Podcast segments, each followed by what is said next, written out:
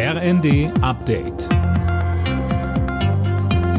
Stündlich neu. Auf den Punkt informiert. Ich bin Imme Kasten. Guten Morgen. Wer in den nächsten Tagen mit dem Auto unterwegs ist, der sollte sich auf Probleme einstellen. Die Bauern gehen ab morgen gegen die Agrarpolitik der Bundesregierung auf die Straße. Tom Husse, kurz vor der Protestwoche gab es ja noch mal eine klare Ansage vom Deutschen Bauernverband, oder? Ja, richtig. Da hat die Landwirte aufgerufen, friedlich zu demonstrieren und nur an angemeldeten und genehmigten Demos teilzunehmen. Alle müssten sich an die Spielregeln halten, also keine illegalen Aktionen, keine Übergriffe, schwarze Fahnen oder Symbole extremistischer Gruppen, heißt es weiter. Die Polizei stellt sich bundesweit auf zahlreiche Treckerkolonnen und Blockaden ein, auch an Autobahnauffahrten.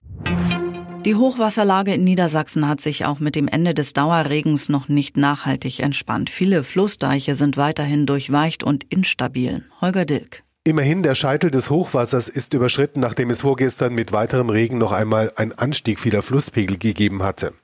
Durch den wochenlangen Wasserdruck sind aber die Deiche aufgeweicht und instabil, eine Überflutungsgefahr damit noch immer nicht gebannt. Erst im Laufe der kommenden Woche wird mit einer nachhaltigen Entspannung der Lage gerechnet, dann wird es darum gehen, das Ausmaß der Schäden zu bilanzieren.